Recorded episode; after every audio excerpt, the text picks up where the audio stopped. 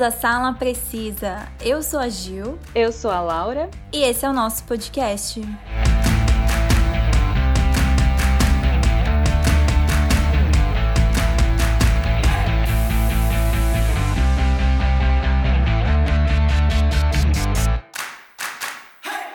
E aí, pessoal, esse feriadão aí de carnaval com chuva, né? Acho que quem foi nos bloquinhos foi bloquinho com chuva. Foi, com muita chuva. Mas e aí, Laura, o que, que você fez nesse feriado aí de carnaval? Meu, meu bloquinho desse carnaval foi o sofá na minha casa, foi o Unidos das séries atrasadas dos filmes do Oscar, colocando em dia.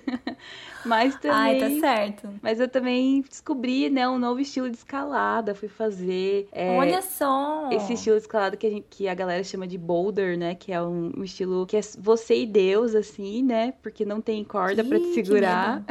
e dá muito medo no começo mesmo, porque eu, eu ficava com medo, assim. Depois eu fui ver, porque a galera filma a gente subindo, né? Eu fui ver que, tipo, eu não. Sério? Eu não tava tão longe do chão. Mas, assim, quando você tá lá é, escalando, dá a impressão que você tá muito longe, dá medo de cair. Daí, tipo, uhum. eles falavam assim: não, pode, pode cair com o corpo, que você vai cair na, no colchão, né? Que tem um monte de colchão super alto, assim, embaixo. Só que você não pode cair com a mão pra baixo, você tem que cair, cair tipo, que nem um gato, assim, sabe? Com a mão pra cima. E daí. Nossa, como assim? Você não pode cair, tipo, deitada de costas? Não, então, é deitada de costas, só que você nunca. Você sempre ah, tem que tá. ficar com a mão pra cima, com a mão, tipo, levantado pro teto, assim, sabe? Eles falam que é que nem cair como um gato. Quando o gato cai de costas, ele, ele uhum. cai assim, né? E daí é isso que dava medo, porque dava a impressão que estava muito longe do chão. Mas assim, eu curti muito. Tô dolorida ainda, né, da escalada. mas quero continuar, quero ver se eu continuo. Nossa, a gente nunca quer fazer isso. Eu acho que nem se tivesse corda eu ia fazer, sério. Porque eu tenho medo de altura e daí eu não tenho a força pra escalar um negocinho, né, que deve ser muito pequenininho, né, não deve caber seu pé inteiro. É, depende do, da pedra, sim. Você tem que usar a ponta do seu dedo, do tipo do pé, sabe? Nossa, meu Deus do céu. E aí, tipo, se eu escorregar e você cair, tipo, a sensação de você cair é como se estivesse caindo mesmo ao ar livre, sim, né? Sim, tipo, é. É isso que Nossa. dá pressão, mas você se acostuma Nossa. com o tempo. E você, Gil, o que, que você fez aí no carnaval? Ah, eu fiz a mesma coisa que você, tirando a escalada, né? Eu assisti filmes e séries, meus bloquinhos foi o bloquinho Netflix.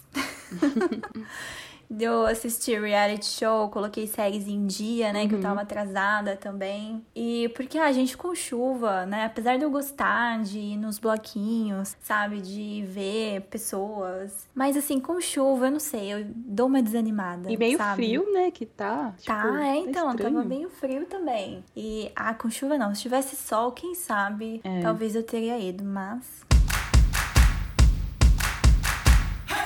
Bom, mas no episódio de hoje, né, a gente vai falar de um tema que, assim, não é que tá em alta, né, mas é um tema que sempre tá ali. Então, sempre tem produções novas, uhum. que são as produções antológicas que antes das populares séries contemporâneas, que contavam com incontáveis temporadas ligadas na mesma história, as séries antológicas eram a regra. Então, na década de 1940, 1950, a TV norte-americana vivia uma verdadeira época de ouro do formato. Pois é, e como clássicos como The Twilight Zone, que todo mundo né, já ouviu falar, e Sim. Alfred Hitchcock Present, as séries antológicas tinham um baixo custo de produção e ganhavam um apelo popular. E a própria base dessas produções é uma das suas maiores inimigas, a limitação. Então começou a ser mais interessante para os canais apostar em produções que pudessem manter uma base de fãs, do que tentar aglomerar um novo público a cada ano. Então assim a TV começou a focar em formatos mais sólidos e duradouros a partir das décadas de 80 e 90, que são as séries, né, que a gente vê hoje, tipo, que são infinitas, tipo Grey's Anatomy. É,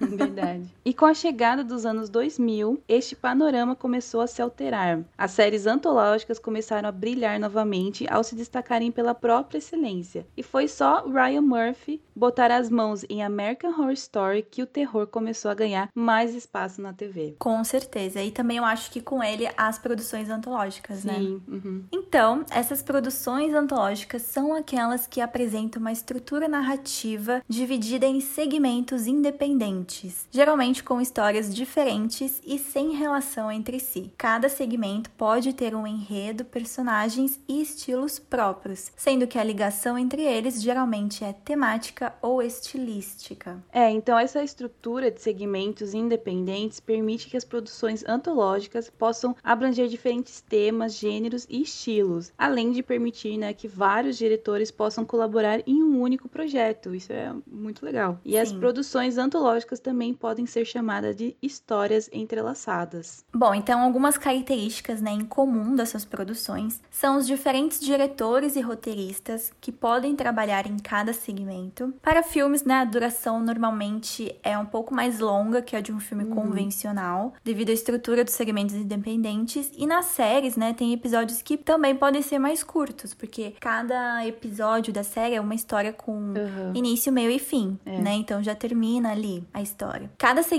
também pode ter seu próprio elenco e equipe técnica. A ligação entre os segmentos pode ser explícita ou implícita, mas geralmente é temática ou estilística, ou seja, não foge muito do mesmo tema, uhum. né? Geralmente nos filmes, se é um filme de terror, as três histórias vão ser vão englobar o gênero terror. Uhum. E as produções antológicas também, né, ao mesmo tempo podem explorar diferentes gêneros, como comédia, drama, terror. É, acho que sci-fi também. Musical eu nunca vi. É. Sci-fi, nossa, sim, principalmente. É verdade, musical nunca ouvi mesmo. Será que vamos ter algum dia uma produção antológica musical? é verdade. Ia ser um pouco cansativo, mas, mas é. vamos ver, né? Bom, sabemos que as produções antológicas são um sucesso, né, entre o público, e o motivo para serem tão aclamadas é porque também são mais fáceis de consumir. E o mais legal é que se for série, o acompanhamento não é importante, muito menos a ordem cronológica em que são assistidas. Sim, um exemplo até é aquela série que teve da Netflix do Guilherme Del Toro. Sim. Né? Tipo, se você se interessar, ah, me interessei aqui pelo último episódio por essa história. Então uhum. eu podia assistir o último episódio, depois o primeiro, depois o terceiro. Uhum. E no episódio de hoje, vamos comentar algumas produções antológicas, sejam elas filmes ou séries, que fizeram sucesso e algumas que com certeza vocês não conheciam ou nem sabiam que eram antológicas. Uma série que eu trouxe aqui para indicar para vocês, que é uma série antológica que com certeza todo mundo conhece, né? Ou se tipo, se você nunca assistiu, você já ouviu falar de algum episódio, que é Black Mirror, né? Que é aquela Sim. série é, fantástica da Netflix. Teve alguma, alguns episódios, né, meio fra mais fraquinhos, assim, teve algumas temporadas. Sim, é. Mas nós temos cinco temporadas disponíveis na Netflix, né? E tem, a gente tava falando que sempre segue o mesmo tema, assim, e eu acho que, tipo, apesar de Black Mirror ter alguns episódios que são um pouco mais pesados, assim, do que outros, mais terror, tem, tem até um que é um pouco mais de romance, assim, mas eu acho que o que liga Black Mirror é sempre essa questão do, do sci-fi, tipo, da tecnologia, né? Isso que ia falar, da tecnologia, é. É, então é uma coisa que sempre vai estar presente em todos os episódios. E é sempre, tipo, uma, um estilo de tecnologia muito surreal, né? Que você fica assim, caralho, que. Ah, nem tanto, vai. Tem, tem umas coisas que, hoje em dia que a gente tá vivendo que a gente sempre fala, é nossa, é é muito Black Mirror. Isso, isso. é verdade. Mas, assim, eu acho que, tipo, teve umas temporadas que foram, assim, meu, sensacionais de Black Mirror, né? A gente já comentou aqui em vários outros episódios, mas que o, o episódio do San Junipero lá, que é o meu favorito, sempre vai ser. Ai, meu favorito. Mas também. tem também, né, o do daquele lá que eles colocam uma câmera no olho e eles conseguem é, rever tudo da vida deles. Ah, esse da câmera é aquele que se passa num lugar que tem neve? Que ela consegue ver um crime que aconteceu? Não, eu não lembro, não sei, acho, mas esse daí que ela consegue ver que o marido dela traiu ela. Que, não, ah, não, não é aquele do acidente da bicicleta. É, que o marido consegue ver que a mulher traiu com, com carinha lá que ele, tipo, conhece, mas ele não gosta muito. Ah, sei. É, é muito louco isso, porque se existisse isso nos dias atuais, é o tanto, Nossa. O tanto de, de divórcio que ia rolar, né, de briga, de... Né? E é, é muito, é tipo assim, Black Mirror sempre mostra pra gente umas tecnologias que, se você usar do jeito errado, é muito perigoso. Sim, você pode é fazer verdade. muita merda. Tem um episódio episódio também icônico com a Miley Cyrus, né, que ela fez e ficou sensacional também esse episódio dela, né? Ah, eu gostei também. Tudo bem que a atuação dela foi. Né? Porque a gente sabe que a Miley é cantora, né? Uhum, é. é tão atriz, mas tipo, só de ter a participação dela, gostei. A história em si é legal, né? Tipo, da boneca que. Ah, o que a gente vê hoje, né, no cinema de filmes que envolvem bonecas que já são quase android, né? Que, tipo, Sim. quase mandam em você e, tipo, você meio que obedece, né? Então, tipo, é uma coisa que já a gente já vive isso, eu acho. Ou vamos uhum. viver em breve, entendeu? E o cinema já tá mostrando isso pra gente também. Então, eu ainda acho que tem pessoas que são androides, sabia? Não duvido. É, eu tenho medo, tenho bastante medo disso daí. Mas é o futuro, né? A gente sabe que robôs vão ser o futuro nosso aí. Sim, Android. Que medo. Bom, minha primeira indicação não podia ser nada menos que um filme de terror, né?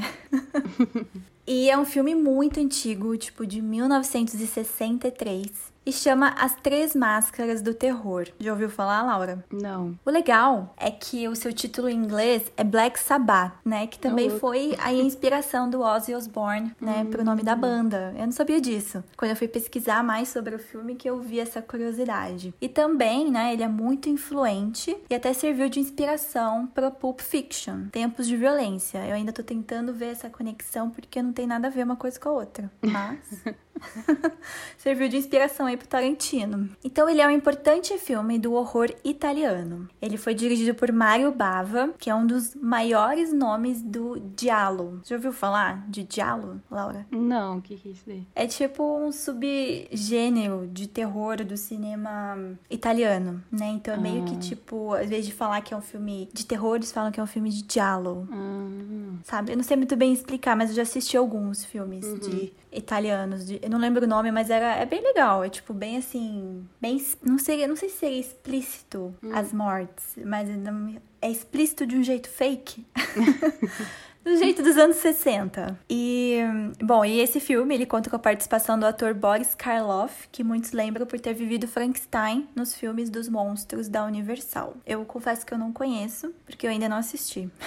Frankenstein. Bom, então ele é composto, né? O filme tem três histórias independentes e cada história tem uma máscara diferente como elemento central da trama. Então, tá vendo, gente? Sempre tem um tema, né? No, nos filmes antológicos. Uhum. E a primeira história chama Gota da Água, né? No qual uma governanta rouba um anel de uma mulher morta e é atormentada por seu fantasma. Essa foi a história que eu mais gostei, porque a idosa que morreu realmente dá, dá medo. A gente percebe que é uma boneca, sabe? Uhum. Só que, tipo, dá medo, entendeu? Porque é uma boneca efeito prático, né? Eu gosto disso nos filmes antigos, que eles utilizam, não utilizam muito CGI, é mais efeito prático. Uhum. Então é uma boneca, mas, tipo, dá medo, entendeu? Porque a cara dela é horrível. Depois eu te mostro uma foto, Laura, pra você visualizar do que, que eu tô falando. Uhum. e aí ela vai, ela tá morta, né? Ela vê esse anel lá na mão da mulher, morta, então ela rouba. Então, nesse, nessa história, é utilizada a máscara do pânico, que representa o medo e a ansiedade que a governanta sente ao ser assombrada pelo fantasma. Então é meio que a, o fantasma da mulher quer pegar o anel de volta que ela roubou. É uma história bem simples, mas achei muito bem. Eu gostei, sabe, da forma. Tudo bem que a atuação é péssima, gente. Tem uma cena lá que a mulher praticamente se joga no chão fingindo que tropeçou. é muito exagerado. E aí a gente tem a segunda história, que chama o telefone, e conta a história da mulher que recebe ligações de um estranho, que começa a ameaçá-la de morte. Então, nessa história, a máscara utilizada é a máscara do terror. É uma história também bem simples, tem tipo três atores só: a mulher, uma amiga que ela chama, e o cara, né, que fica vigiando ela de fora da casa e fica é, ligando para ela, tipo, falando cada passo que ela tá, tá dando dentro da casa. Então, né, ela percebe que tá sendo vigiada. Só que a pessoa que tá ligando é uma pessoa que ela tem certeza que morreu há três meses atrás. Nossa. Então é legal também. Interessante essa história. E a última história chama o Urdalak. Foi a que eu menos gostei porque, gente, temática de vampiro não me chama atenção. E só ficou claro para mim nessa história que tipo, nada que envolva vampiro. Que é nessa história um grupo de viajantes, né, que encontra esse Urdalak, que é uma espécie de vampiro, e tentam sobreviver à sua fúria. Então a máscara utilizada nessa história é a máscara do horror, que representa o medo e a repulsa diante da criatura. Então esse ator que eu falei, o Boris no início, ele meio que conversa com o público, né, com a gente que tá assistindo, tipo uma quebra da quarta parede, e ele vai apresentando as histórias. Que eu acho que é típico de filmes e séries antológicas, né? Que apresentam cada história. Sempre tem um narrador inicial, né? Que uhum. vem falando com o público, falando um pouquinho sobre a temática. E aí depois passa a história. Então esse filme também. Então é um filme interessante, né? Pra quem tiver curiosidade de assistir, tá disponível nas plataformas piratas da vida. né? Em inglês chama Black Sabbath, em italiano não sei como que chama, tá, gente? Mas em português é As Três Máscaras do Terror.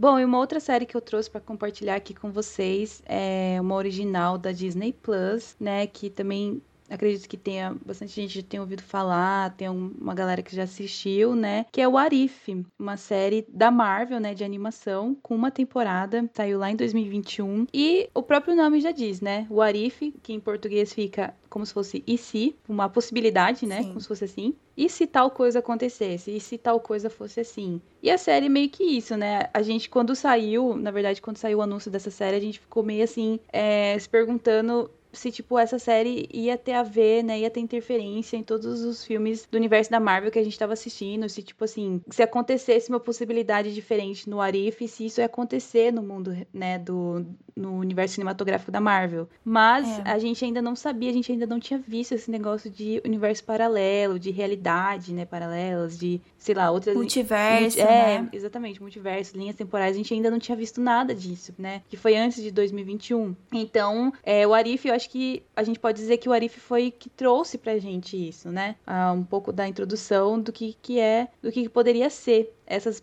esse mundo de possibilidades. Sim. E é muito interessante, porque quem a gente está explicando de antologia, cada episódio né, da série de Warif é uma história, uma possibilidade de que poderia acontecer dentro do universo da Marvel. Então, assim, é, vocês podem pensar, tem episódio que mostra se por acaso a agente Carter lá, que é a, a agente que o Capitão América é apaixonado, né? E se ela fosse a heroína, entendeu? E se fosse ela que tivesse Sim. ganhado poderes, assim, de ficar com o corpo forte, de crescer e tal, e ela ficar com o escudo do Capitão América. Então, assim, é, é, é muito interessante. É, você demora um pouco para pegar, assim, a, o ritmo da série, né? Porque é, alguns episódios são um pouco complexos, né? Nossa, eu demorei. Acho que eu peguei o ritmo no último episódio, quando acabou, porque não me pegou.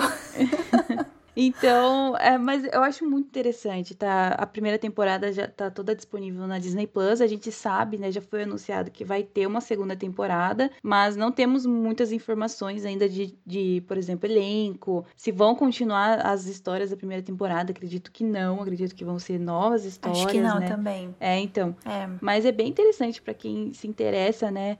É, para quem curte esse universo da Marvel, assim, é muito interessante você ver é, os personagens que a gente conhece já, mas fazendo outros papéis, né? Então, até a gente tem o, o a voz do Chadwick Boseman fazendo, né, a, a série. Foi, acho que, uma das últimas vezes Sim. que a gente ouviu a voz dele, não foi? É, acho que foi o último papel dele, né? É. Ele já tinha gravado a aparição dele. É, então, e, tipo, é muito interessante. Tem até um episódio que é como se fosse se falando assim, se o Tron tivesse ganho, o que, que teria acontecido, né? Lá é, naquele. Então, é, esse é legal é, até. No Vingadores, no filme Vingadores Era de Ultron lá, é, a gente sabe que ele é derrotado, né, no final, mas assim, e se ele tivesse é, ganhado, né? Tipo, o que, que, teria acontecido depois disso, né? Então é bem Sim. interessante. Eu, eu, gosto bastante, tô muito animada pra segunda temporada. É, eu não tô muito, gente, porque é animação.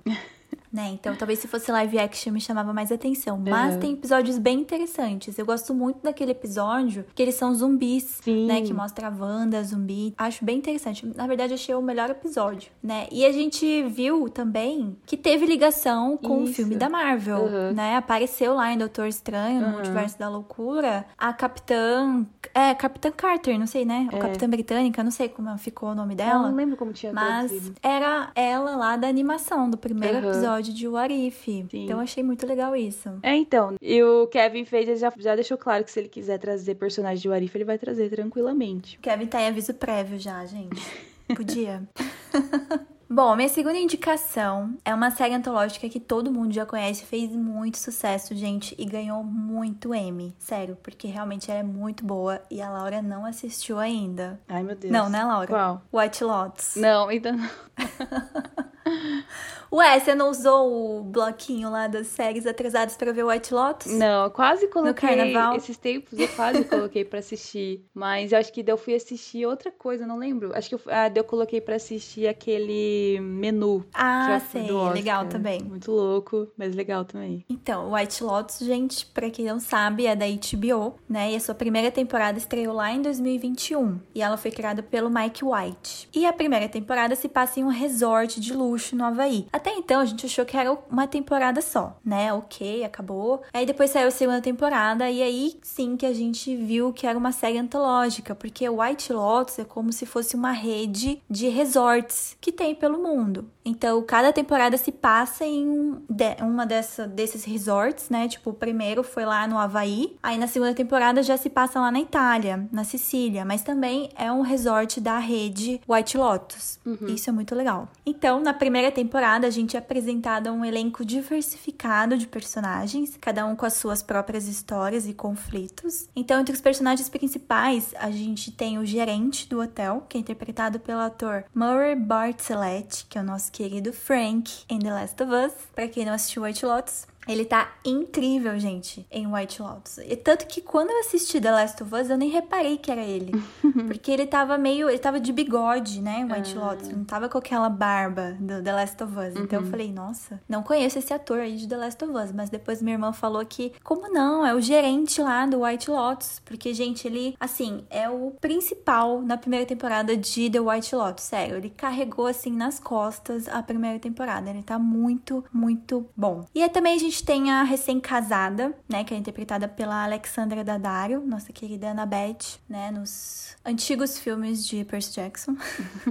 A gente tem um casal de aposentados e um jovem rapaz que acompanha sua mãe solteira. Também temos aquela é, solteira, não solteira, aquela casada, rica, sabe? Milionária que vai viajar sozinha, uhum. né? Vai passar as férias. Então, o legal é que a série ela aborda de forma crítica e satírica temas como privilégio, desigualdade social, raça e poder. Então, os personagens representam camadas da sociedade, desde os hóspedes ricos do resort até os funcionários locais que trabalham lá. E a série ela expõe essa dinâmica de poder entre esses grupos e como essas relações entre eles são influenciadas por questões sociais e econômicas. A gente vê também a exploração cultural e o turismo de luxo levando a questionamentos sobre os valores da sociedade contemporânea e expondo como as pessoas podem ser cegas para as injustiças que ocorrem à sua volta. É uma série cheia de reviravoltas e surpresas que mantém a gente sempre curioso para saber o que, que vai acontecer. Então, tipo, é muito legal. É aquelas pessoas ricas, snobs, que não estão nem aí para nada, sabe? Uhum. Se é uma pessoa morrendo na frente dela, ela não vai fazer nada. Porque para ela é como se ela não se importa com nada, entendeu? Ela só se importa com a vida dela. Então, tipo, esse casal que acabou de se casar. O cara tinha fechado um quarto com uma vista, eu não lembro agora, mas vamos supor uma vista panorâmica pro oceano, pro mar. E aí, por um erro lá do resort, eles são colocados em um outro quarto, né? Que também é tipo, sei lá, quarto cinco estrelas, só que não tem essa vista. Então ele passa a temporada inteira enchendo o saco do gerente para trocar o quarto, porque ele tinha pegado o quarto com a vista panorâmica para o oceano. Uhum. Então, tipo, ele é tão irritante, a pessoa irrita tanto tanto que só isso que importa, sabe? Ele acaba, tipo, não se importando que ele tá em lua de mel, né, com a esposa dele, e só se importa em trocar o quarto. E eles conseguem no último dia da lua de mel. Então ele não aproveitou nada, nem ela. Ela Nossa. já tava de saco cheio porque cara só ficava irritando porque ele queria, porque queria aquele quarto, que não ia fazer nenhuma diferença entendeu? Uhum. Então é uma série muito, muito legal. Como eu falei, na segunda temporada se passa lá em Sicília, na Itália, e a gente tem a volta da personagem Tânia e o seu marido Greg, né? E os atores a Jennifer Coolidge e o John Grease foram os únicos que reprisaram o papel nessa segunda temporada, então já muda total o elenco na segunda temporada. Uhum. E com certeza o arco da Tânia na segunda temporada foi o melhor de todos, que ainda virou meme, não sei se você chegou a ver esse meme, Laura. Qual? Na internet internet, que ela fala uma frase icônica. Ela fala, tem até gente fazendo camiseta com essa frase, eu também hum. quero comprar se eu achar.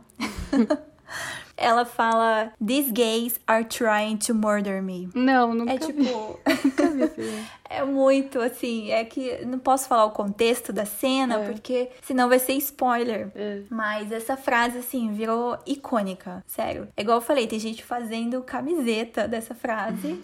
eu quero comprar. Porque, assim, o arco dela foi muito interessante, sabe? É uma coisa, como eu falei, é uma série com humor ácido né? De uma forma. É uma crítica à sociedade de uma forma é, com sátira, com humor ácido. Então, gente, White Lotus, né? Ganhou 10 M's a primeira temporada. Com certeza a segunda temporada vai ganhar vários prêmios ainda. E o mais legal é que a série já foi renovada para a terceira temporada. Nós não temos nenhuma informação ainda qual resort White Lotus, né? Vai se passar dessa vez e quais serão os personagens. Lembrando que todos são irritantes e chatos ricos.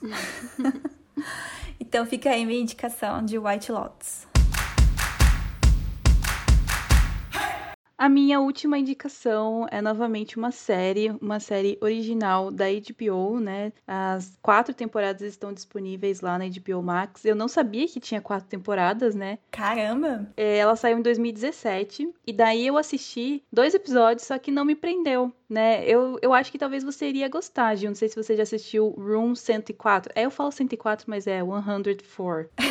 é mais fácil falar 104. É, é mais fácil falar em português. Olha, eu confesso que eu nunca nem ouvi falar. Então, tô, tô inter... o nome parece interessante. Conta aí, Laura, pra gente do que que fala. Então, a série, ela se passa, né, no quarto 104, no número 104, de um hotel dos Estados Unidos. Mas é tipo assim, um hotel, não é um hotel chique, é um hotel mediano para baixo, sabe? É tipo um hotel estilo. Três al... estrelas. É tipo albergue, sabe? sabe aqueles hotéis de, de que separam no meio da estrada, assim? É um hotel assim. Ah, é tipo hostel? É, tipo isso. É bem um hotel de albergue, assim. E as coisas sempre acontecem nesse quarto 104. E é, tipo, umas coisas muito uhum. bizarras. Porque eu não imaginava, quando eu comecei a assistir a série, eu não sabia que a série ia pender pra esse lado mais, assim, terror, sabe? Ai, que legal. tipo, Já gostei. E eu, por isso que eu acho que você ia curtir, porque tem uns negócios meio psicopata, assim, sabe? Tem uhum. uns negócios que é muito bizarro. Que isso não me prendeu, porque eu fiquei com um pouco de medo.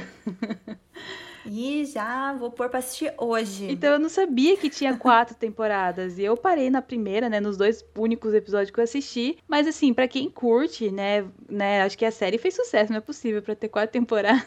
É, verdade. Teve gente que curtiu. Mas é sempre umas coisas muito bizarras e cada episódio é uma história. Tipo, o que aconteceu no primeiro é tipo Black Mirror, sabe? Você nunca uhum. mais vai ver aquela galera que apareceu no primeiro, aquela história, aquele arco, porque sempre vai começar e finalizar num, em um episódio. E assim, o, os dois, contando só um pouco dos dois que eu assisti, o primeiro episódio da, da primeira temporada é um pai e um filho que eles vão, ficam nesse. Só que assim, tipo, nunca explica pra gente por que, que eles estão naquele quarto, por que, que eles foram se hospedar naquele hotel, entendeu? Por que, que eles estavam fazendo antes daquilo. Ah, só começa, tipo, eles chegando Ex lá. É, exatamente. Tipo, começa com o pai e o filho se hospedando no quarto 104 e parece que o pai é, precisa ir trabalhar, fazer alguma coisa fora, assim. E também a série nunca mostra pra gente fora do quarto. É sempre filmagem dentro do quarto. E tipo assim, a galera, a galera que sai, a galera que sai do quarto e faz outras coisas, a gente não vê. A gente não vê o que acontece. Então é isso que dá aflição. Olha. E daí o, o pai tá lá com o filho dele e ele contrata uma babá. Isso que é o mais bizarro. Eles, tipo, eles estão no hotel.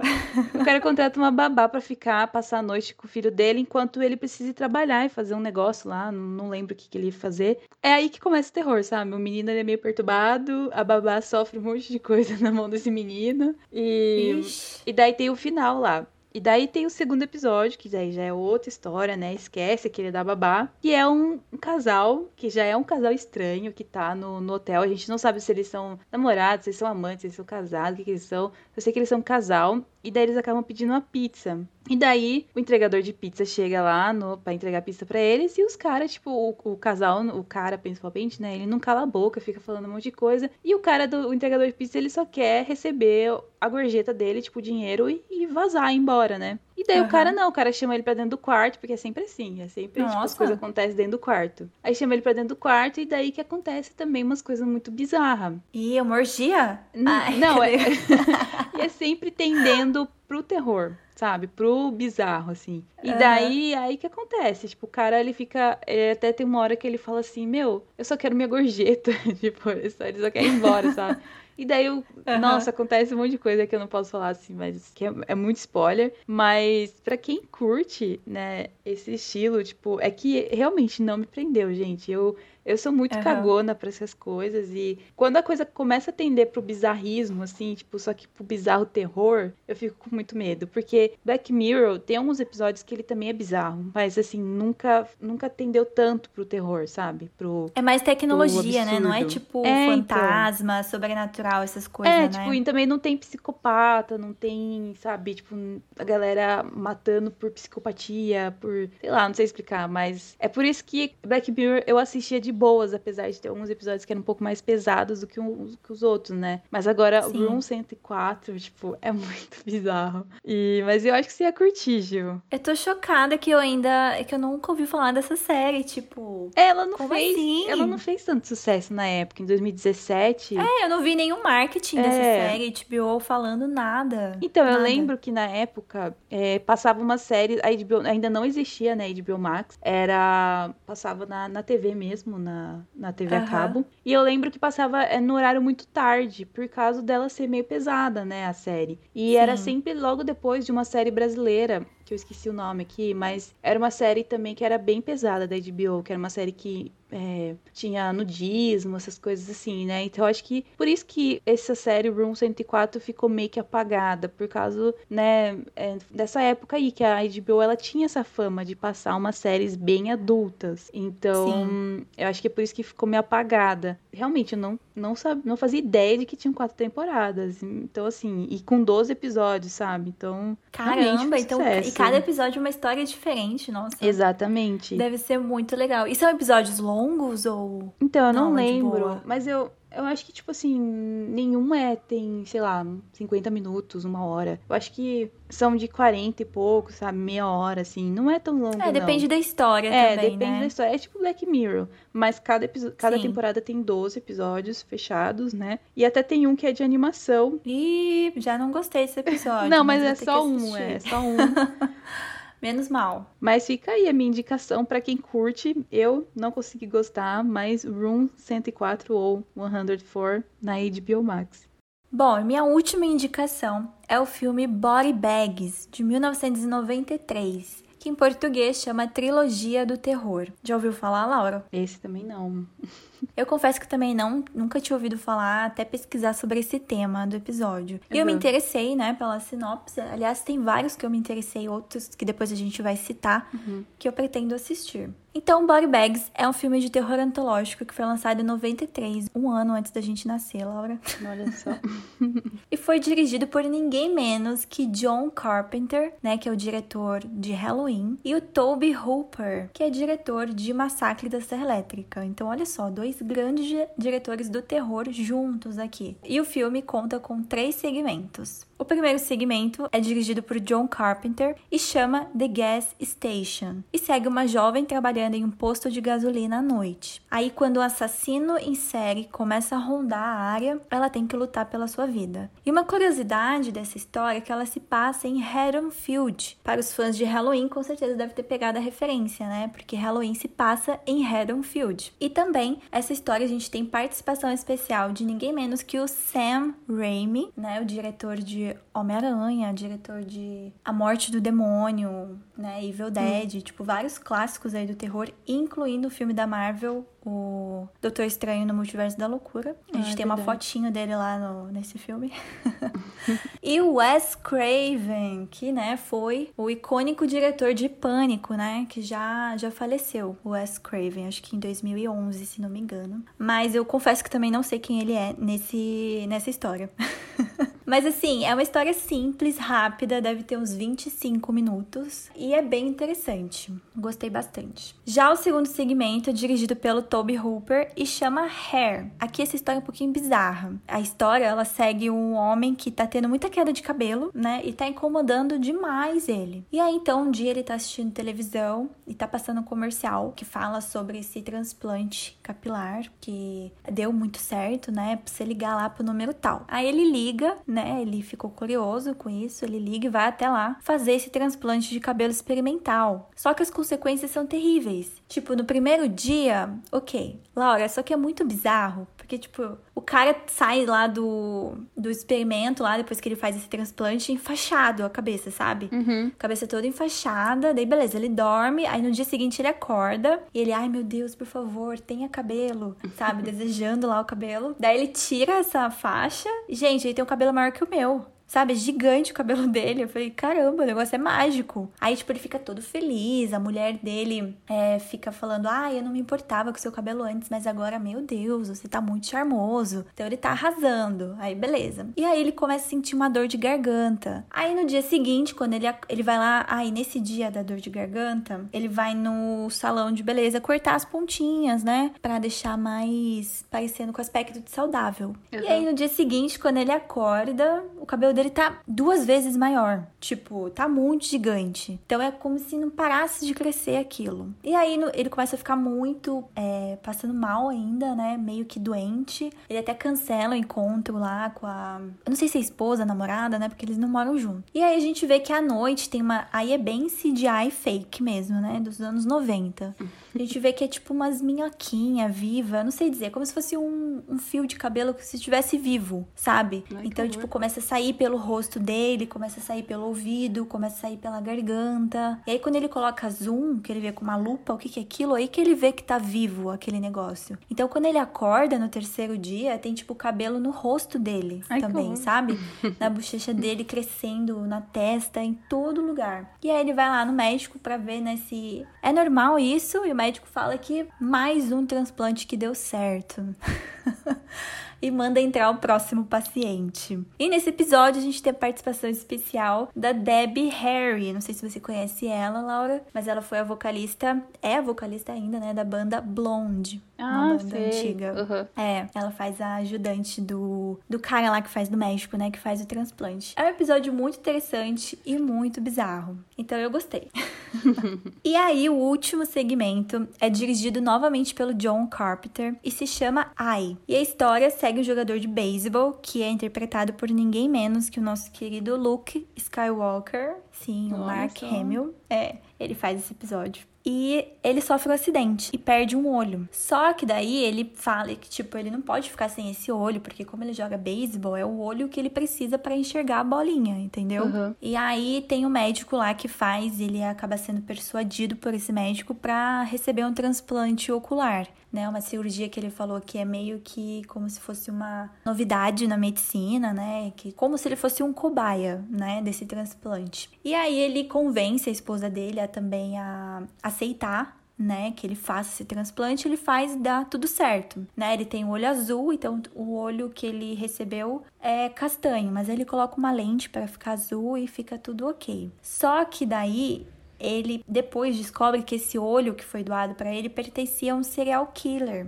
Então ele começava a ver as imagens de quando o serial killer estava matando mulheres né? E o serial killer só matava mulheres loiras. E a esposa dele é loira também. Uhum. E aí é meio que como se o olho, não sei, meio que começasse a mandar nele, sabe? Mudasse a personalidade dele. Então meio que ele se transformou no serial killer também. Então eu gostei bastante dessa história, né? O Mark Hamill, nunca vi ele no papel a não ser Star Wars. então ver ele fazendo um, um filme de terror foi interessante. E a história é interessante, daria um daria um filme assim completo bem legal, sabe? Se fosse aprofundar mais uhum. essa história. Então, e como eu falei, né, são histórias curtinhas de 25, 30 minutos cada um. O filme tem uma hora e meia, não é tão longo. E durante, né, o, o filme, durante as histórias, a gente tem uns interlúdios que é apresentado pelo próprio John Carpenter, que ele interpreta um personagem chamado o Corvo. Então ele tá lá no necrotério e daí ele fala com o público, igual eu falei, né? Tipo, tem filmes que aparece esse narrador, apresentador, que faz essa quebra da quarta parede, conversa com o público explicando um pouco das histórias que estão por vir. Uhum. E daí ele tá apresentando essas histórias no necrotério, tem vários corpos, né? Ele vai abrindo e tipo, ah, esse aqui morreu de causa natural. Então não, esse aqui é causa natural. Não. Aí quando ele acha um que, nossa, esse foi um assassinato, então esse é interessante, né? Daí ele fala um pouquinho e aí a gente começa com a primeira história e assim vai intercalando, né? Depois da história vem ele falando novamente sobre a segunda história, depois sobre a terceira. Então eu gostei bastante desse filme. É um filme de. Apesar de ser terror, é divertido, sabe? Não é um filme que, caramba, uhum. que medo. É aquele típico anos 90 que facilmente. Tá, não sei se facilmente passaria na Globo, mas na Record passaria. Porque foi na Record que eu descobri vários filmes de terror antigos, hein? Sim. Mas Vale a pena. Acho que você ia gostar, Laura. Não dá muito medo. Essa história uhum. do, do cabelo, o hair, muito interessante. O Gas Station também, apesar de ser serial killer, é um cara normal que tenta matar a mulher lá. Então não tem tantas mortes, nada muito explícito. Vale a pena. Fica aí minha indicação. Body Bags, em inglês. Em português é Trilogia do Terror, mas não confundam porque tem outro filme que chama Trilogia do Terror. Hum. Que também é antológico, só que é lá de 1975. E realmente ele chama Trilogia do Terror, em inglês e português. Bom, essas foram algumas séries e filmes antológicos que a gente indicou para vocês, mas existem muitas outras produções antológicas, né? Uhum. Como exemplo, a clássica American Horror Story e American Crime Story, né? As duas do Ryan Murphy. Uhum. É, a gente tem também The Sinner, que é igual você falou Sim. de The White Lotus, que é a temporada, né, que é antológica. Então a primeira Isso. temporada é uma coisa, a segunda é outra coisa. É, tem também Fargo, Castle Rock. Tem Slasher também, uma série que eu tinha até esquecido, que eu poderia até ter comentado aqui com vocês né, do é uma série de terror, mas também cada temporada é um assassino diferente, são pessoas diferentes, uhum. histórias diferentes, mas com aquele mesmo tema, né, de terror, uhum. e sempre tem um assassino em série. E um filme que eu não sabia que era antológico, que é Pulp Fiction, do Tarantino. Pois é. Né? Se for para pensar, realmente, são várias histórias, né? Só que elas estão entrelaçadas, né? Elas uhum. se conectam em algum momento, mas são histórias diferentes dentro do mesmo filme. Muito legal. E uma curiosidade sobre esse tema antológico, né? Que na verdade eu não sabia, mas quando a gente estava pesquisando sobre o tema do episódio, né?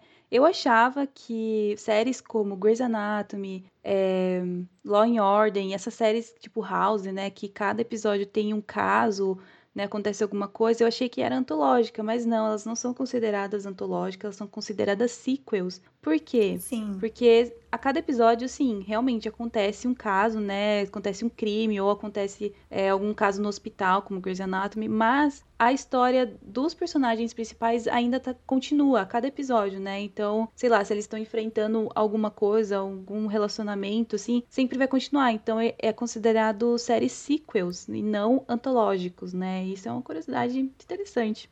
É, porque de plano de fundo é a história deles, né? Uhum. Que vai aí nas. Nossa, nem sei que temporada que tá. Temporada 100? Temporada 50? tá quase, quase chegando lá. É infinito, gente. Não acaba nunca essa série. O dia que acabar, nossa, vai ser assim, um fim de uma era. Vai ser um evento histórico. Eu acho que não vai acabar porque eles. Caramba! Porque eles trouxeram, eles renovaram quase que, tipo, trocaram todas as pessoas, né? Todos os médicos, assim, trocaram por pessoas novinhas. Então, não sei. Acho que eles vão tentar re rebutar as coisas. Mas eu achava Meu que Deus. era antológica por cada episódio Sim, aconteceu. Pelo fato de ter. É... E ter pessoas. E ter atores diferentes, é, né? Cada caso tem é. atores é. diferentes no episódio. Mas os antigos estão sempre ali, né? É. A história deles estão ali. É porque na, dentro do, do tema antologia, tanto o personagem quanto o enredo começa e termina no mesmo episódio ou na mesma temporada. E, Isso. e sequels não. Sequels você pode ter uma sequência de pelo menos, sei lá, um, um personagem.